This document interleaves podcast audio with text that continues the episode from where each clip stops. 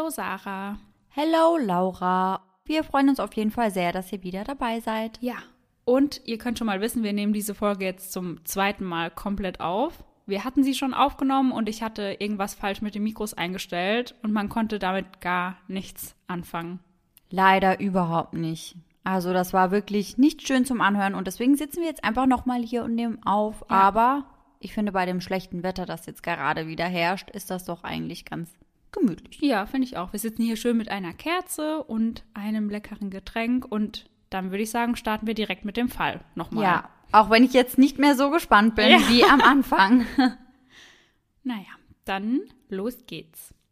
Es ist der 9. Februar 2004 gegen 19.33 Uhr, als Butch Edward gerade auf dem Heimweg ist. Er arbeitet als Busfahrer in Woodsville, New Hampshire und möchte nun seinen wohlverdienten Feierabend genießen. Doch als er gerade auf der Route 112 entlang fährt, bemerkt er ein Auto, welches ganz offensichtlich in einen Unfall verwickelt gewesen sein muss. Ein schwarzer Saturn Sedan, Baujahr 1996. Es steht an einem Baum, scheint in einen Schneehaufen gekracht zu sein, der sich dort angehäuft hat. Neben dem Auto steht eine junge Frau. Butch überlegt nicht lange und hält an.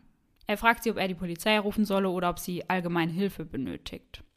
Die Frau zittert am ganzen Körper, was bei einer Außentemperatur von minus zwei Grad aber auch keine große Überraschung ist. Ja, und vor allem nicht, wenn man bedenkt, dass die junge Frau ja eben einen Autounfall hatte. Ja, das kommt ja noch dazu, da ist man dann ja auch schon aufgelöst wahrscheinlich. Noch dazu scheint sie alkoholisiert zu sein, aber nicht komplett betrunken und Verletzungen kann er auf Anhieb auch keine entdecken. Die Frau schaut ihn völlig entgeistert an und fleht ihn förmlich an, nicht die Polizei zu rufen. Das sei sowieso nicht nötig. Sie habe schon den AAA, also den American Automobile Association, also den amerikanischen ADAC, kontaktiert. Butch weiß allerdings, dass das nicht der Wahrheit entsprechen kann, denn an dieser Stelle in Woodsville gibt es absolut kein Netz. Und der AAA wird seine Vermutung später auch bestätigen. Bei ihnen ist nie solch ein Anruf eingegangen. Doch er sagt erstmal nichts, sondern fährt einfach nach Hause, weil das auch nicht sehr weit weg ist. Entgegen den Wünschen der Frau sagt er seiner eigenen Frau Bescheid und die beiden informieren die Polizei über den Unfall. Der Anruf geht bereits um 19.43 Uhr bei der Polizei ein. Die weiß allerdings schon längst Bescheid, denn bereits um 19.27 Uhr hatte eine Anwohnerin sie kontaktiert. Sie hatte einen lauten Knall gehört und das Auto gesehen, weil sich die Unfallstelle eben direkt vor ihrem Haus befand. Laut ihrer Aussage befände sich eine zweite Person im Auto, ein Mann auf dem Beifahrersitz, der eine Zigarette geraucht habe. Also sie hat wohl dieses Leuchten der Zigarette gesehen. Sie ruft diese Aussage allerdings später zurück und sagt, das Glühen, was sie eben für eine Zigarette gehalten hat, könnte auch ein Handy gewesen sein. Okay, das passt ja dann eigentlich auch zu der Aussage von diesem Butch, Ja, genau. weil der hat ja auch nur eine Person gesehen, also nur die junge Dame und keinen weiteren Mitfahrer oder Beifahrer. Genau, da saß niemand im Auto und stand auch niemand anderes neben dem Auto. Die Polizei Haverhill erreicht nur drei Minuten nach dem zweiten Anruf, also dem von Butch, um 19.46 Uhr die Unfallstelle. Doch von der jungen Frau fehlt jede Spur. Sie ist weder im Auto noch in der Nähe des Wagens. Und der Wagen ist komplett demoliert. Die Airbags sind sowohl auf der Fahrer- als auch auf der Beifahrerseite aufgegangen. Die Windschutzscheibe hat einen Sprung. Das linke Scheinwerferlicht ist kaputt. Alle Türen sind aber verschlossen. Also quasi ein Totalschaden. Ja, genau. Also sie hätte keinen Meter mehr damit fahren können, weil dazu kommt auch noch, dass der Kühler in die Klimaanlage gekracht ist bei dem Unfall. Oh je. Also es war wirklich komplett kaputt. Und was dem Beamten dann noch auffällt, dass ein Lappen im Auspuff steckt, was auch schon etwas merkwürdig ist, Ja. weil das macht man ja normalerweise eigentlich nicht. Nein, und ich habe dafür auch wirklich immer noch keine Erklärung, um ehrlich zu Nee. sein. Wir hatten es bei der ersten Aufnahme nämlich auch schon über diese Stelle und ihr Vater hatte ihr wohl mal gesagt, wenn sie mal einen Unfall hat, soll sie das machen, dass man nicht direkt auf sie aufmerksam wird, obwohl es ja eigentlich gut ist, wenn man auf sie aufmerksam wird. Deswegen, ja, wir wissen nicht genau, warum dieser Lappen sich in einem Auspuff befunden hat. Falls ihr da aber irgendeine Vermutung habt oder falls ihr einen Grund wisst, warum man einen Lappen in den Auspuff Ja. stecken sollte, könnt ihr uns das gerne mitteilen. Ja, bitte. Weil ich hänge mich da so ein bisschen dran auf, muss ich sagen. Ja, es ist schon komisch. Weil wenn du einen Unfall hast, da denkst du ja nicht, okay, ich äh, steck da jetzt einen Lappen in den Auspuff. Ja, und ich Also- hätte auch gar keinen Lappen in meinem Auto dabei, um ehrlich zu sein. Seltsam. Sie werfen dann auch einen Blick in das Innere des Wagens und dann werden sie erstmal stutzig, denn dort sind überall dunkelrote Flecken. Dann schauen sie aber weiter nach, was denn noch so in dem Wagen ist und entdecken eine angebrochene Rotweinflasche. Also die Flecken sind kein Blut, sondern einfach Rotwein. Dann entdecken sie noch eine leere Bierdose, eine AAA-Karte, Unterlagen eines anderen Autounfalls, Make-up, Handschuhe, Schmuck, eine Versichertenkarte, ein Plüschtier und ein Buch. Das Buch trägt den Titel Without Peril und es handelt von verschiedenen Unfällen von Bergsteigern, welche sich ja in den White Mountains ereignet haben. Um 20.48 Uhr wird das kaputte Auto dann in eine Garage abgeschleppt und auch die Polizisten verlassen wenig später gegen 21.30 Uhr die Unfallstelle. Aber wohin ist diese junge Frau? Ein Zeuge will sie zwischen 20 Uhr und 20.30 Uhr ostwärts auf der Route 112 gesehen haben. Sie sei zu Fuß unterwegs gewesen. Allerdings sechs bis acht Kilometer von der Unfallstelle entfernt. Getragen habe sie eine Jeans, einen dunklen Mantel und einen schwarzen Rucksack. Und genau diese Beschreibung passt eben auch auf die Frau, die Batsch gesehen hat.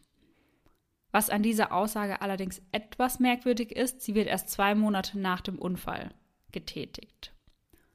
Der Zeuge hat eben im Fernsehen einen Bericht über das Verschwinden gesehen und ihm kam dann der Gedanke, dass die Frau, die er gesehen hat, eben etwas mit dem Verschwinden zu tun haben könnte oder die Frau sein könnte, die vermisst wird. Aber das finde ich auch gar nicht so ungewöhnlich. Das habe ich ja auch schon beim letzten ja. Mal gesagt, weil ich würde wahrscheinlich auch niemanden melden, der eben am Straßenrand ja. läuft oder ja da unterwegs ist, wenn er nicht irgendwie verletzt oder ja. verwirrt aussieht. Mir ist da nämlich auch noch eingefallen, kennst du die Straße äh, beim Poco quasi? Mhm.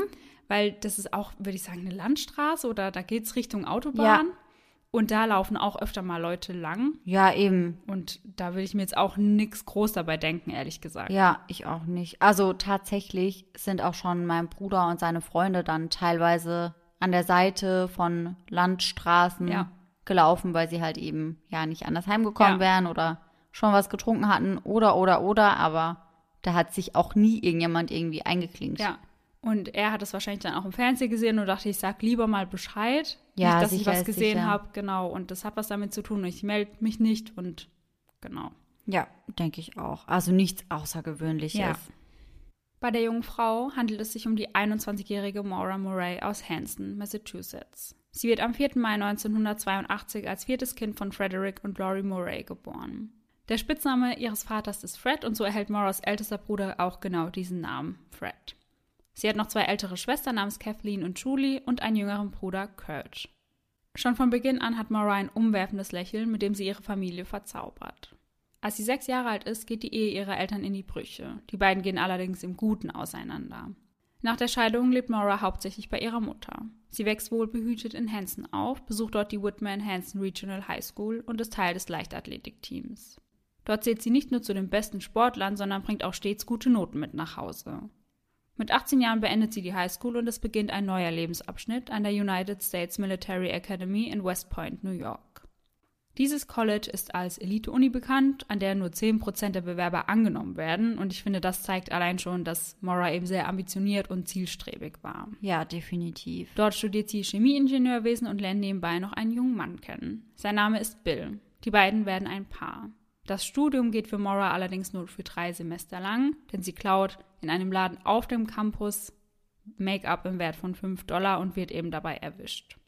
Und deswegen wurde sie dann rausgeschmissen oder exmatrikuliert oder? Genau, also der Fall wurde ermittelt, mhm. sage ich mal, und es bestand die Gefahr, dass sie rausgeschmissen wird, weil es eben gegen den Kodex der Uni verstößt und dem wollte sie aber zuvorkommen und ist dann freiwillig von der Uni gegangen. Oh, okay. Für sie gibt es also wieder einen Neuanfang. Dieses Mal verschlägt es sie an die University of Massachusetts in Amherst. Ihre Schwester studiert ebenfalls an dieser Uni, was Maura den Einstieg um einiges erleichtert, weil die beiden Schwestern eine sehr enge Beziehung zueinander haben und eigentlich wie beste Freundinnen sind. Doch nun studiert sie etwas ganz anderes, nämlich Krankenpflege. Im Sommer möchte sie ein Praktikum in einem Krankenhaus in Oklahoma absolvieren.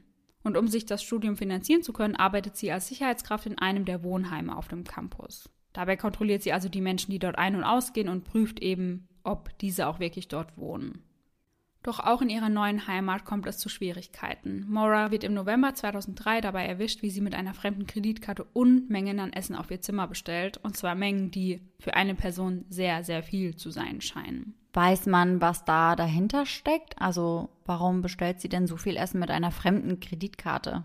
Also es ging zum einen das Gerücht um, dass sie eben Bulimie mhm. hatte und mhm. sich deswegen so viel Essen bestellt hat, weil auf den ersten Blick schien das eher so, als würde sie das für eine Party oder so bestellen. So viel war das, aber es war nie jemand bei ihr, der das mit ihr gegessen hat. Okay, also das war alles für sie alleine. Ja. Ja, gut, dann könnte das natürlich schon der Fall ja. sein. Und ich glaube auch, wenn man eben so eine Sucht hat, dann denkt man manchmal auch nicht darüber nach, ob das jetzt rechtens oder in Ordnung ja. ist, sondern ja, lässt sich einfach nur von der Sucht leiten, ja, sag total. ich mal. Und sie streitet dann auch ab, die Karte geklaut zu haben. Sie sagt, sie hätte auf einer Party einen Beleg im Mülleimer gefunden, auf der eben die ganze Nummer gestanden hätte und so mhm. sei sie daran gekommen. Gut, was das Ganze nicht wirklich nee. besser macht, mhm. aber ja. Und laut ihrer Mitbewohnerin hätte ihre Familie auch über diese Bulimie-Krankheit gewusst und sie hätten dann Kommentare zu ihr gesagt, wie, warum isst du überhaupt etwas, wenn du es danach sowieso wieder auskotzt. Mhm. Ja, ich glaube, das ist natürlich die komplett falsche Herangehensweise. Ja, total. Aber ganz, ganz viele Menschen, die mit solchen Problemen, sage ich mal, nichts zu tun haben, wissen, glaube ich, nicht, wie sie damit umgehen sollen. Ja, und wissen vielleicht auch nicht, was das bei dem anderen mhm. anrichtet, wenn mhm. sie sowas sagen. Ja, was das einfach auslösen ja, kann. Mhm. Und hier muss man aber sagen, man weiß nicht, ob sie wirklich Bulimie hatte. Also das ist wirklich mehr ein Gerücht und auch ob ihre Familie diese Kommentare abgelassen hat, weiß man nicht, weil sie scheint wohl ein sehr, sehr enges und gutes Verhältnis zu ihrer Familie gehabt zu haben. Okay. Jetzt aber nochmal zurück zu der Sache mit der Kreditkarte. Da sich Mora vorher noch nichts groß hatte zu Schulden kommen lassen, erhält sie nur eine dreimonatige Bewährungsstrafe. Als Mora am 5. Februar 2004 gerade auf der Arbeit ist, erhält sie einen Anruf ihrer älteren Schwester Kathleen. Kurz nach dem Telefonat bricht sie weinend zusammen und ist komplett durch den Wind. Sie starrt ins Leere und ist nicht wirklich ansprechbar, als ihre Vorgesetzte Karen versucht herauszufinden, was mit ihr los ist. Gegen 1.30 Uhr bringt sie die immer noch völlig aufgelöste Maura zu ihrem Zimmer. Sie gibt ihr ihre Handynummer und sagt ihr, dass sie sich jederzeit bei ihr melden kann, wenn sie doch reden möchte. Und bevor sich die beiden Frauen verabschieden, fragt sie noch einmal nach, was denn passiert ist oder was mit ihr los sei. Maura zeigt auf ihr Handy und bringt nur zwei Wörter raus. Meine Schwester. Doch was mit ihrer Schwester los ist, erfährt Karen in dieser Nacht nicht mehr. Nur zwei Tage später bekommt Maura Besuch von ihrem Vater Fred. Sie wollen gemeinsam nach einem neuen Auto für Maura schauen, weil ihr Auto, ja, eine richtige Klapperkiste ist und schon so gut wie auseinanderfällt. Am Abend gehen sie dann gemeinsam mit einer Freundin von Maura essen, erzählen dabei aber nichts davon, dass sie eben nach einem neuen Auto für Maura geschaut haben. Und diese Freundin fand das im Nachhinein wohl etwas komisch, aber ich finde das jetzt nicht so seltsam. Vielleicht Überhaupt hat sie es einfach nicht. nicht ergeben und manche Leute binden anderen Leuten halt auch nicht alles auf die Nase. Ja, eben. Also ich glaube, ich würde das wahrscheinlich auch nicht direkt erzählen. Ja. Vor allem, weil, ja, es war ja noch nichts in trockenen Tüchern, ja, sag eben. ich mal. Sie haben sich ja nur umgeschaut. Genau. Und Maura ist ja auch nicht verpflichtet, sowas dann zu erzählen. Ja, eben. Nach dem Essen fährt Fred die Mädels dann zu einem Getränkemarkt. Sie wollen am Abend auf eine Party und dafür brauchen sie natürlich noch Alkohol. Fred wartet im Auto, sagt ihnen allerdings, dass sie sich mit ihrem Einkauf beeilen sollen. Um auf die Party zu kommen, leiht Fred Maurer sein Auto, ein Toyota Corolla. Gegen 20.30 Uhr treffen die beiden Mädchen auf der Party ein und haben eine gute Zeit.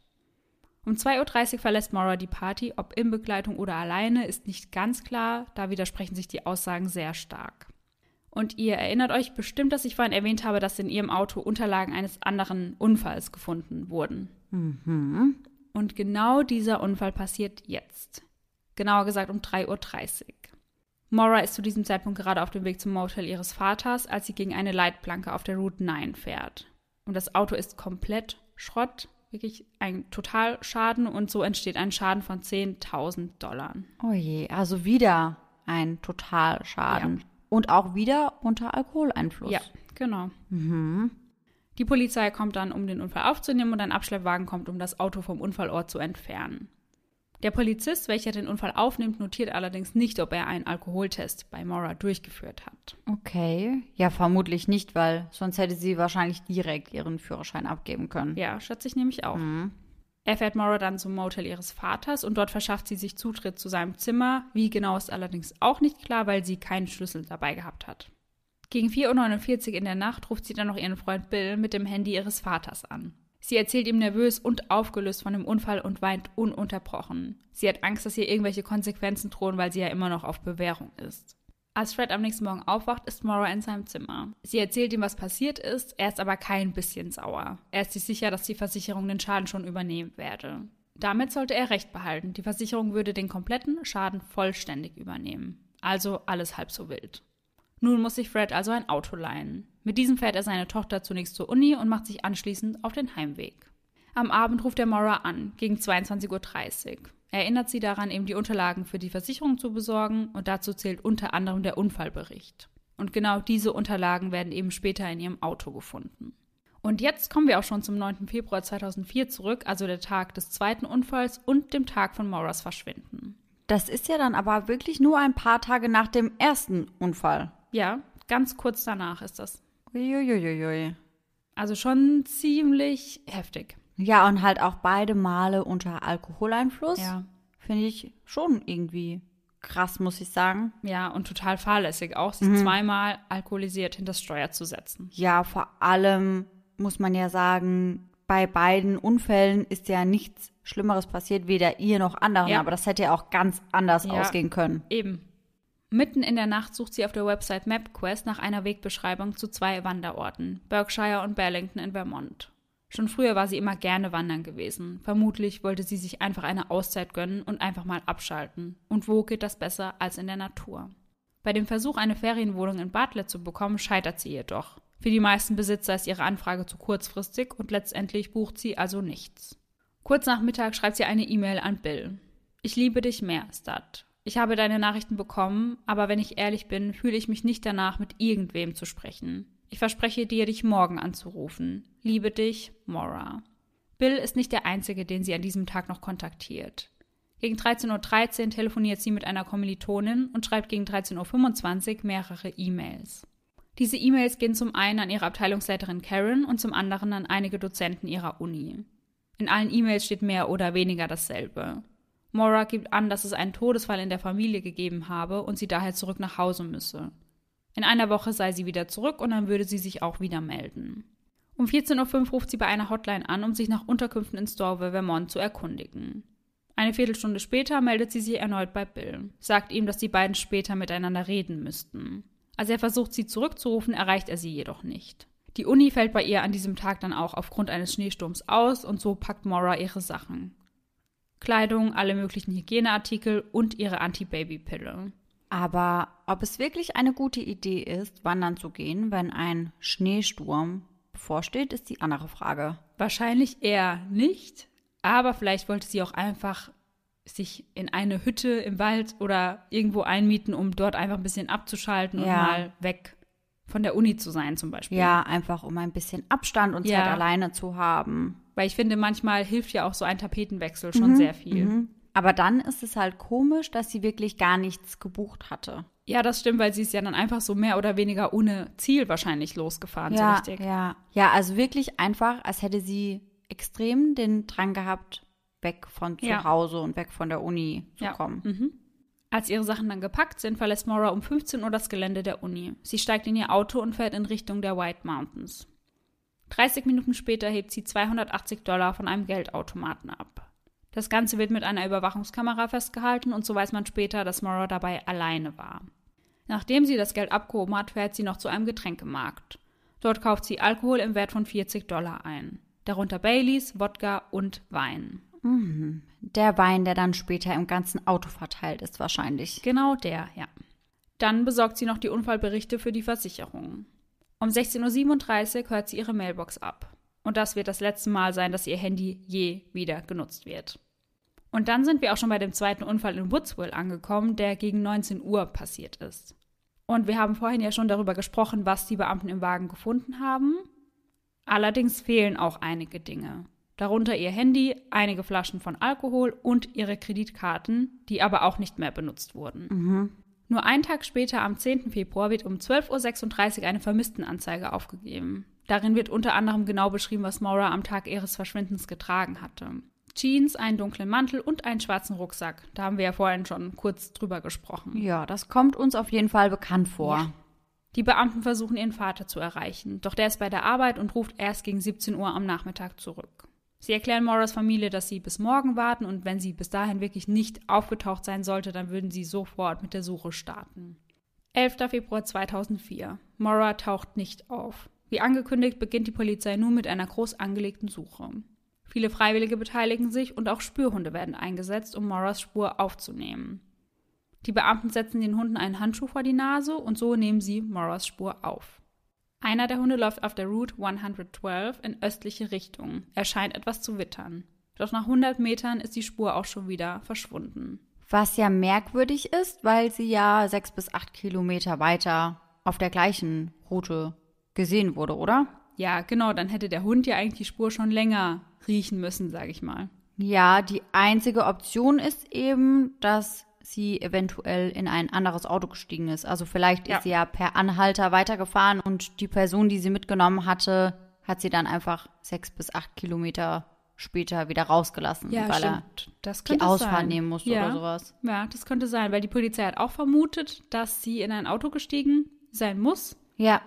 Und ja, vielleicht hat derjenige sie ja echt wieder abgesetzt, wenn der mhm. andere Zeuge sie gesehen hat. Mhm. Ja, eben. Könnte ja sein, dass ja. er dann gesagt hat, hey, ich muss jetzt die nächste Ehe raus, ich ja. kann dich hier rauslassen und dann kannst du vielleicht mit jemand anderem weiterfahren ja. oder vielleicht hat sich Mora auch irgendwie komisch verhalten oder sonst irgendwas, mhm. das weiß man ja nicht. Ja, aber klingt schon schlüssig. Mhm.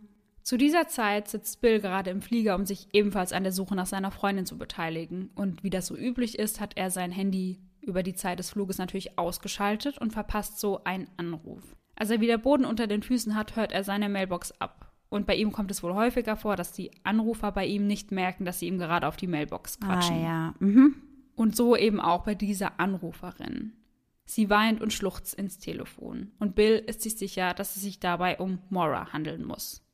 Die Beamten sind da aber anderer Meinung, denn der Anruf kann zum amerikanischen Roten Kreuz zurückverfolgt werden. Und daher gehen sie davon aus, dass sich die Frau am Telefon einfach verwählt habe.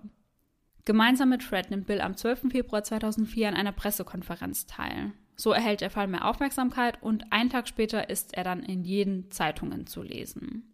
Da die örtliche Polizei nicht wirklich weiterkommt, wird am 19. Februar das FBI hinzugezogen. Also wirklich jeder sucht nach Maura.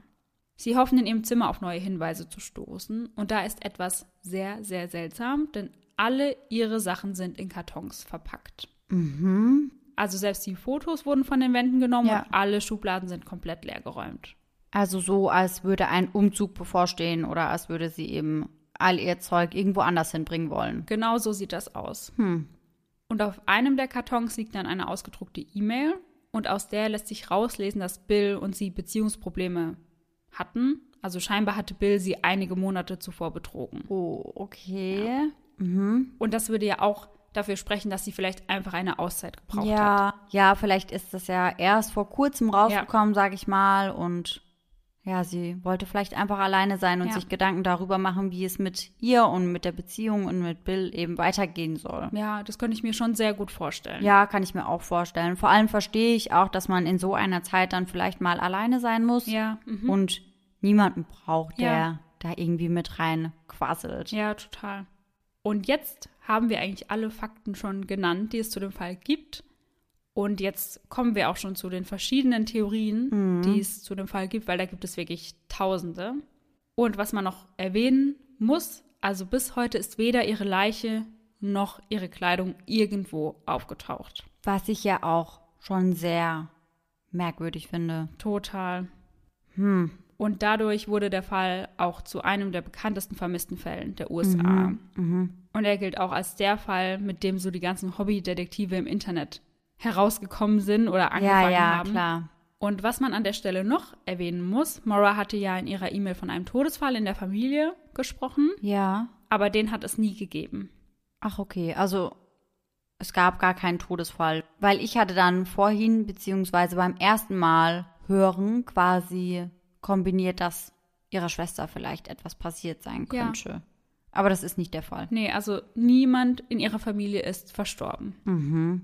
Auch sehr merkwürdig. Ja. Also ich finde, einen Todesfall als Vorwand zu nehmen, schon immer sehr extrem. Das würde ich nie, nie, nie machen. Ich auch nicht, weil ich da immer voll Angst hätte, dass ich dadurch irgendwie schlechtes Karma bekomme und dann ja. wirklich jemandem ja. was passiert. Es ist halt wirklich so. Ja, ich hätte da total Angst vor. Also ich weiß nicht, ob das irgendwie abergläubisch klingt, aber ich denke mir immer, wenn ich sowas sage, dann passiert der Person vielleicht wirklich was. Ja, über Und, sowas sollte man echt, ja. Ja, keine Witze oder ja, das auch nicht einfach als eine lahme Ausrede benutzen. Ich finde, das geht gar nicht. Sehe ich ganz genauso. Eine Theorie, die es wohl in jedem vermissten Fall gibt, ist die, dass Maura womöglich freiwillig davongelaufen mhm. ist und irgendwo ein neues Leben beginnen wollte. Dafür würden die vielen eingepackten Kartons sprechen und die ausgedruckte E-Mail von Bill. Aber ich finde, das spricht nicht sonderlich dafür, weil sie hat ja die Sachen nicht mitgenommen. Ja, eben, genau. Also sie hat die Sachen ja zu Hause gelassen. Ja. Und das bringt ihr ja dann auch nichts. Nee, dann hätte sie ja auch gar nicht einpacken müssen. Ja, also. eben. Und außerdem finde ich auch komisch, dass sie ja nur 280 Dollar mhm. abgehoben hat. Das ist ja auch etwas wenig. Ja, und ihre Kreditkarten wurden ja auch nie wieder benutzt. Eben. Und sie hatte wohl auch ein Sparbuch, wo so 4000 Dollar drauf waren. Und da ist sie auch nie dran gegangen. Ja, und wenn ich wirklich irgendwo hingehe, um dort ein neues Leben anzufangen und habe irgendwo 4000 Dollar gebunkert, ja. dann werde ich ja auf jeden Fall darauf zurückgreifen. Ja, eben. Hätte sie ja vorher abheben können und dann mitnehmen können. Ja, denke ich auch. Und dann kommen noch einige andere Sachen raus, weil ihre KommilitonInnen erlebten Maura ganz anders als ihre Familie. Laut deren Aussagen habe sie mehrere Affären gehabt, unter anderem mit dem Coach vom Lauftraining. Mhm. Sie vermuten dann, dass ihr vielleicht alles über den Kopf gewachsen ist und sie einfach einen Neustart gebraucht hat. Und erweitert wird diese Theorie dann mit der Schwangerschaftstheorie, also dass Maura eben von ihrer Affäre von diesem Coach schwanger gewesen sein könnte und sich mit dem Baby ein neues Leben aufbauen wollte. Aber hier ja dann wieder genau der gleiche Einwand. Warum geht sie dann nicht an ihre Ersparnisse? Ja. Vor allem, wenn sie ein Baby erwartet. Ja, eben. Und dann hat sie ja noch Alkohol getrunken. Mhm, mhm. Stimmt, passt ja auch gar nicht zusammen. Und hatte ihre Pille ja auch dabei. Also sie hat verhütet mit der Pille. Ja, ja. Ich meine, klar, das schließt jetzt eine Schwangerschaft nicht komplett aus, aber ich finde, es macht es schon sehr unwahrscheinlich. Ja, vor allem eben, dass sie wirklich Alkohol getrunken ja. hat. Und sie hatte ja auch ein recht gutes Verhältnis zu ihrer Familie. Ja, total. Also für mich hört sich das jetzt nicht wirklich so an, als könne sie mit so einer Info nicht zu ihren Eltern kommen. Also so, was ich über die Familie gelesen habe, glaube ich, hätten die sie auf jeden Fall unterstützt, wenn ja. sie schwanger gewesen wäre. Ja. Was diese Vermutung dann noch unterstreicht, also es gibt in den White Mountains, da wo sie eben hingefahren ist oder in die Richtung, in die sie gefahren ist, gibt es eine Hütte, die jeder nutzen kann, der Teil eines Wanderclubs ist. Mhm. Also der Eintritt in diese Hütte erfolgt durch die Eingabe eines Codes und alle Mitglieder kennen diesen und können in der Hütte übernachten, wenn sie gerade dort wandern sind. Mhm. Und der Coach, der eine Affäre mit Maura gehabt haben soll, ist eben Mitglied genau dieses Clubs. Und dann Aha. könnte man ja schon denken, dass Maura von ihm den Code bekommen hat ja. oder ihn in seinen Unterlagen gesehen hat. Ja, schon, aber irgendwie müsste sie ja dann weitergezogen sein, weil ich schätze mal, dass die Polizei ja auch diese Hütte durchsucht hat, ja. nachdem sie diese Information hatten und da war sie ja offensichtlich nicht mehr. Ja, eben. Und dann hätte sie ja irgendwo anders unterkommen müssen und dafür hätte sie ja auch wieder Geld gebraucht. Ja. Und mit 280 Dollar kommt man, glaube ich, nicht ganz so weit. Mm -mm, mm und selbst wenn der Coach sie da irgendwie unterstützt hätte und sie vielleicht finanziell ja aufgefangen hätte, dann wäre es ja trotzdem immer noch unlogisch, dass man diese 4000 Dollar, die man angespart hat, nicht anrührt. Ja, eben. Ihre Familie ist sich auch sehr sicher, dass Maura ihnen das niemals antun würde. Also sie würde sie niemals so im Ungewissen lassen. Und im Jahr 2009 starb Mauras Mutter dann auch und nicht einmal da hat sie sich gemeldet und ihre mhm. Familie ist sich sicher, selbst wenn sie abgehauen wäre, hätte sie sich wenigstens dann gemeldet. Ja, ja, wahrscheinlich. Dann gibt es natürlich noch die Theorie, dass sich Maura vermutlich das Leben genommen haben könnte, mhm. einfach weil ihr vielleicht alles zu viel geworden ist. Aber ihre Familie distanziert sich von dieser Theorie eben auch sehr stark. Ja. Was ich glaube, aber in den meisten vermissten Fällen der Fall ist. Ich kann mir halt vorstellen, dass Familien auch entweder nicht wahrhaben wollen, dass ihre Tochter nicht mit ihr zum Beispiel sprechen würde, mhm, mhm. wenn sie Probleme hat, oder man will sich einfach selbst nicht eingestehen, dass man nicht gemerkt hat, dass mit dem anderen was nicht in Ordnung ist oder ja, dass er Probleme hat.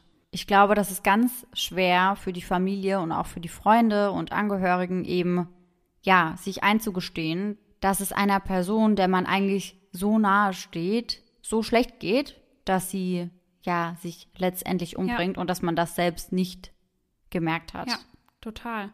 Und ich denke mir aber, wenn das bei Maura der Fall gewesen wäre, dass sie mhm. sich das Leben genommen hätte, hätte man doch auch ihre Leiche finden müssen. Ja, eben. Also Irgendwann. das ist für mich auch der Punkt Nummer eins, warum ich nicht der Meinung bin, dass Maura eben Suizid begangen ja. hat. Denn irgendwo müsste ihre Leiche ja sein. Ja, eben. Und ich finde, es sprechen auch noch so ein paar andere Kleinigkeiten gegen die Suizidtheorie. Weil warum sollte Maura alles zusammenpacken, ja.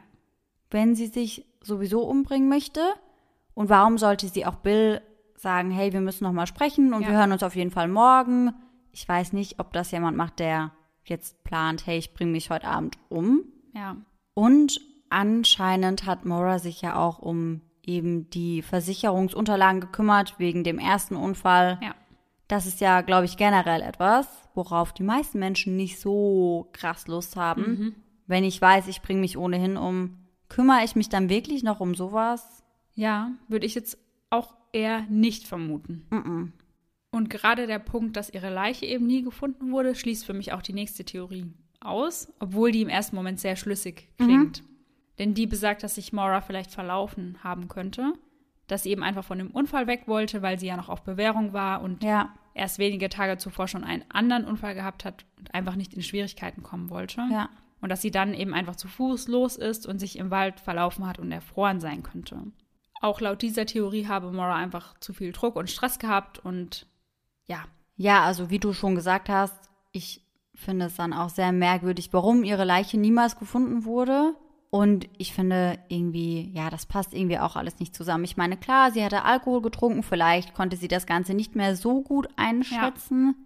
Aber ja, also wo soll ihre Leiche denn hin sein? Ja, eben, weil es wurde ja mehrmals diese Umgebung weitläufig abgesucht. Und eben.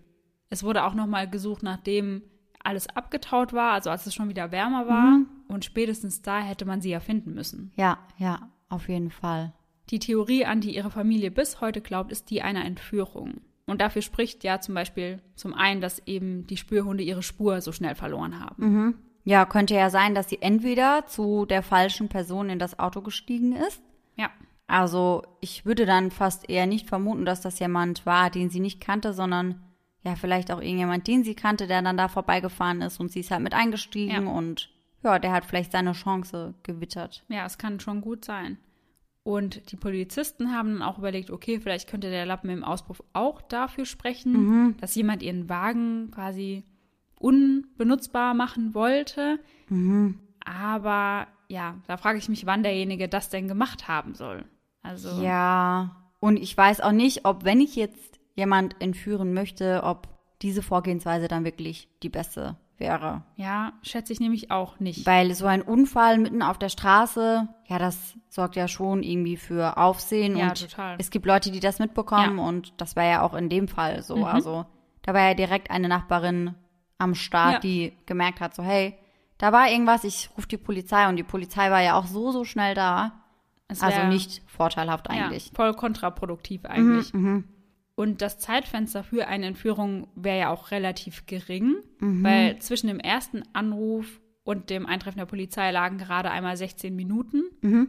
Und mehrere Zeugen gaben ja an, Maura alleine gesehen zu haben und das zu unterschiedlichen Zeiten. Ja, ja, eben. Und auch wenn sie bei dem Anhalter eingestiegen wäre, wäre das ja eigentlich unlogisch, die Theorie, die ich eben, naja, zum Besten gegeben habe, ja. sag ich mal, weil sie wurde ja danach nochmal sechs bis acht Kilometer entfernt gesehen. Ja, eben. Also selbst wenn sie irgendwo eingestiegen ist, der Mann oder die Frau muss sie ja wieder rausgelassen haben. Ja. Dann könnte sie vielleicht nur danach nochmal bei jemandem mhm. vielleicht eingestiegen sein. Ja, aber das ist ja schon ziemlich weit hergeholt, ja, sage ich mal. Ja, voll. Hm. Es ist sehr schwierig. Ja, auf jeden Fall. Noch im selben Jahr kommt dann aber noch ein Indiz hinzu, welches für die Entführungstheorie spricht. Mhm. Fred erhält einen Brief von Larry Mountain und in diesem Brief schreibt er, dass er glaubt, dass sein Bruder Maura mit einem Messer getötet habe. Und genau dieses Messer liegt dem Brief dann auch bei. Mhm. Die Beamten durchsuchen dann auch die Gegend nochmal mit Hunden und zwar mit Kadaverhunden. Und die schlagen dann an einem Haus sehr stark an, welches sich ein Kilometer von der Unfallstelle entfernt befindet. Und dieses Haus ist wirklich das Haus von Larrys Bruder. Ach ja, okay. Dort werden dann auch einige Proben genommen, weil die Hunde ja. vor einem Schrank ganz besonders anschlagen. Und diese Proben werden auf DNA überprüft. Und es ist klar, dass es sich um Blutspuren von zwei verschiedenen Personen handelt. Okay, aber das ist auch wirklich menschliches Blut. Ja. Mhm. Aber diese Spuren können nicht zugeordnet werden ja. oder es wurde nie bekannt gegeben. Aber es war wohl klar, dass es nicht zu Mora gehört. Okay. Ja, heftig. Aber ja gut, damit ist dieser Larry vielleicht schon mit der Hauptverdächtige, muss man ja sagen. Ja, aber seine Familie vermutet auch, dass er durch diesen falschen Verdacht auf seinen Bruder nur an Geld kommen wollte, mm. weil eben Geld ausgesetzt war für Hinweise zu Moras ja. Verbleib. Weiß man denn, wie dieser Larry diese Blutspuren bei sich zu Hause erklärt hat? Nee, m -m. dazu hm. wurde nie etwas veröffentlicht. Vielleicht hat er ja mal ein Verbrechen begangen, aber scheinbar nicht an Mora. Mhm. Oder er hat eben dazu gelernt und Mora kann jetzt nicht mehr mit ihm in Verbindung gebracht werden. Ja, das kann natürlich auch sein. Dann gerät noch ein anderer Mann ins Visier der Ermittler, Rick Forcier. Er ist der Zeuge, der Mora zu Fuß auf der Route 112 gesehen haben will. Mhm. Die Beamten finden ihn verdächtig, dass er sich so spät mit seiner Aussage gemeldet hat, aber da haben wir ja schon drüber gesprochen, dass wir das jetzt nicht ganz so verdächtig finden. Nein, überhaupt nicht. Also ich verstehe, dass die Polizei diesem Hinweis eben nachgeht, ja. weil oftmals ist es ja so, dass sich Täter oder Täterinnen eben nochmal melden oder ja zum Tatort zurückkehren oder ja sich irgendwie besonders in die Ermittlungen mit einbringen. Ja, ja. Aber in dem Fall halte ich das für recht unwahrscheinlich. Ja, sie haben dann halt gesagt, vielleicht war es ja ein Ablenkungsmanöver. Mhm. Aber ja, sie können ihm nichts nachweisen und ja. sie untersuchen seinen Wohnwagen wohl erst Jahre nach dem Unfall. Ja, da kann man ja wahrscheinlich dann ohnehin nichts mehr finden. Ja. Aber wie gesagt, also ich denke, auch wenn das ein Ablenkungsmanöver sein sollte, dann machst du das nicht erst zwei Monate später. Nee, ich glaube, dann eben. machst du das erst recht sofort. Ja, klar, weil dann ergibt es ja mehr Sinn, wenn du dich direkt meldest und nicht ja. erst zwei Monate später. Ja, ja, eben. Dann willst du ja direkt sicher gehen, dass du da irgendwie ja.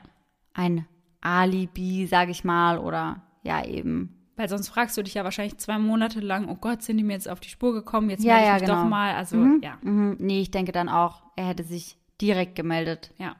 Moras Freund Bill kommt ebenfalls in Schwierigkeiten in den Jahren nach Moras Verschwinden, denn er erhält mehrere Anzeigen wegen Misshandlung und sexueller Gewalt. Mm, mhm. Zu einem seiner Opfer soll er gesagt haben, ich werde dich töten, genau wie ich Mora getötet habe.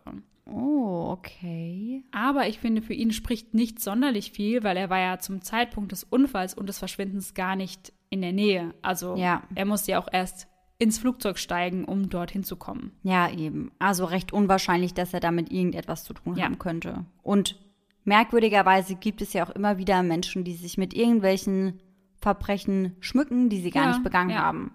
Ich denke auch nicht, dass Bill wirklich in das Verschwinden von Maura involviert war. Ich glaube es auch nicht. 2012 scheint es dann zunächst eine neue Spur zu geben. Auf YouTube taucht ein Account mit dem Namen Mr. 112 Dirtbag auf. Und dort werden einige Anspielungen darauf gemacht, dass der Mann, welcher hinter dem Account steckt, Moras Mörder sein könnte. Er lädt ein Video mit dem Titel Anniversary am Jahrestag ihres Verschwindens hoch und lacht darin einfach nur. Ich finde das so heftig. Das ist so creepy. Mhm. Und ich habe das Video nicht gesehen, aber ein Standbild aus dem Video. Mhm. Und das sieht aus wie ein älterer Mann mit Brille, und der sitzt im Dunkeln, man sieht so beleuchtet bisschen sein Gesicht oh und er lacht. Ja, na toll. Also wie aus einem schlechten Horrorfilm einfach. Mhm. Der Name seines Accounts spricht auch schon dafür, dass es etwas mit Mora zu tun haben könnte. 112 war ja die Straße, auf der der Unfall passiert mhm. ist und Dirtbag bezieht sich auf ein Interview, in dem Fred den Täter eben genauso nannte. Mhm. Ja, schon ein ziemlich großer ja. Zufall, sag ich mal. Und dann noch das Video, am Jahrestag ihres Verschwindens. Ja, ja, also da kommt schon einiges zusammen. Ja. Der Kanal wurde dann irgendwann gelöscht und die Polizei geht aber davon aus, dass sich da jemand einfach nur wichtig machen wollte ja. und eben einen besonders makaberen Scherz machen wollte. Ja, ich musste da direkt an Don't Fuck with Cats denken. Ja, ja. Da hat Luca Magnotta ja damals auch diese Videos hochgeladen mhm. und auch etliche Fanpages von sich selbst irgendwie ja, ins stimmt, Leben gerufen. Ja einfach um sich wichtig zu machen. Ich meine, in dem Fall war es dann ja auch wirklich der Täter. Ja. Aber ja, also solche Menschen gibt es auch einfach, die gerne mit so etwas im Rampenlicht stehen. Furchtbar. Wirklich furchtbar. Ja, also vor allem, wenn du nichts damit zu tun hast, warum möchtest du damit so etwas in Verbindung gebracht werden? Das frage ich mich auch. Und wenn du etwas damit zu tun hast, warum bist du so leichtsinnig und ja, baust da eine gewisse Verbindung zu dir auf? Ja. Ich habe nur manchmal schon von Tätern gehört, denen es gar nicht gepasst hat, wenn die Polizei dachte, sie hätten ihn geschnappt oder ja. dass sie jemand anderen vermutet hätten, ja. weil er wollte, ja, dass er für seine Taten im Rampenlicht steht, ja, in Anführungszeichen. Ja, ja. Und oftmals fühlen sich solche Täter oder Täterinnen ja auch einfach überlegen. Ja. Also die fühlen sich ja ganz, ganz oft schlauer ja, als die Polizei. Total. Aber ich schätze auch, dass die Polizei dem Hinweis wahrscheinlich auch nachgegangen ist mm. und mhm. vielleicht auch überprüft hat, wer da hinten dran steckt, weil ich glaube, sie werden ja nicht ohne Grund sagen, ja, glauben wir nicht, dass der was damit ja, zu tun hat. Ja, denke ich auch. Im Jahr 2017 kommt dann auch endlich raus, über was Maura an diesem einen Abend mit ihrer Schwester am Telefon gesprochen hat. Mhm. Ihre Schwester war nämlich eine trockene Alkoholikerin und befand sich in einer Entzugsklinik. Und sie hat Maura dann angerufen, ihr erzählt, dass sie aus der Klinik geflogen sei. Und ihr Verlobter hat sie dann abgeholt und ist direkt mit ihr zu einem Getränkemarkt gefahren, um Alkohol zu kaufen. Mhm. Also das finde ich ja auch immer noch. Es ist heftig, der ja. absolute Wahnsinn. Er war wohl selbst alkoholabhängig und deswegen war ihm das wahrscheinlich ziemlich egal, dass er seine ja. Frau da direkt wieder mit Ja, reinzieht. ja, wahrscheinlich. Also da denkt man wahrscheinlich auch gar nicht an die andere Person, ja. sondern einfach nur an die Sucht. Mhm. Aber unfassbar. Ja.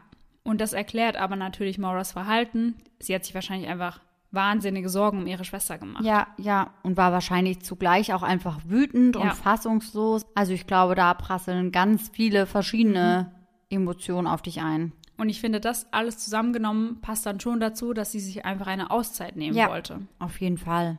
Und noch im selben Jahr veröffentlicht der Journalist James Renner das Buch True Crime Addict: How I Lost Myself in the Mysterious Disappearance of Maura Murray. Die Zeit, in der Maura verschwand, war anders als heute. Soziale Medien waren noch so gut wie gar nicht präsent. Facebook ging erst fünf Tage vor ihrem Verschwinden online. Zu Moras 38. Geburtstag richtet ihre Familie eine Website ein, mit der sie Mora gedenken wollen. Sie wollen, dass ihr Fall nicht in Vergessenheit gerät. Sie haben immer noch die Hoffnung, dass Mora irgendwann gefunden wird. Auf der Seite findet man Dutzende Fotos von Mora mit Freunden und Familie. Außerdem bringt ihre Familie dort ihre Gefühle zum Ausdruck, führen dort eine Art Blog. Ihre Schwester schreibt, wir glauben mehr als je zuvor, dass sie gefunden wird. Die Website lautet moramurraymissing.org, aber ich packe die euch auch in die Beschreibung der Folge mit rein. Ihr Bruder äußert sich im Fernsehen und sagt, ich habe mehr Zeit meines Lebens ohne Mora verbracht als mit ihr. Und für die Familie gibt es kein Grab, kein Ort, an dem sie hingehen können, wenn sie Mora nahe sein wollen. Der Ort, an dem sie zuletzt lebend gesehen wurde, ist der einzige, der sie auf diese Art mit Mora verbindet. Aus diesem Grund haben sie eigentlich direkt nach dem Unfall dort eine große blaue Schleife angebracht, um ja einen Ort zu haben, an mhm. dem sie mhm. einfach hingehen können. Am 26. Februar 2021 wird ihnen dieser Ort allerdings genommen. Der Besitzer des Grundstücks lässt den Baum fällen und seitdem setzt sich die Familie dafür ein, dass dort ein Gedenkmonument für Maura errichtet werden soll. Ja, ich finde, das wäre auch das Mindeste. Ja.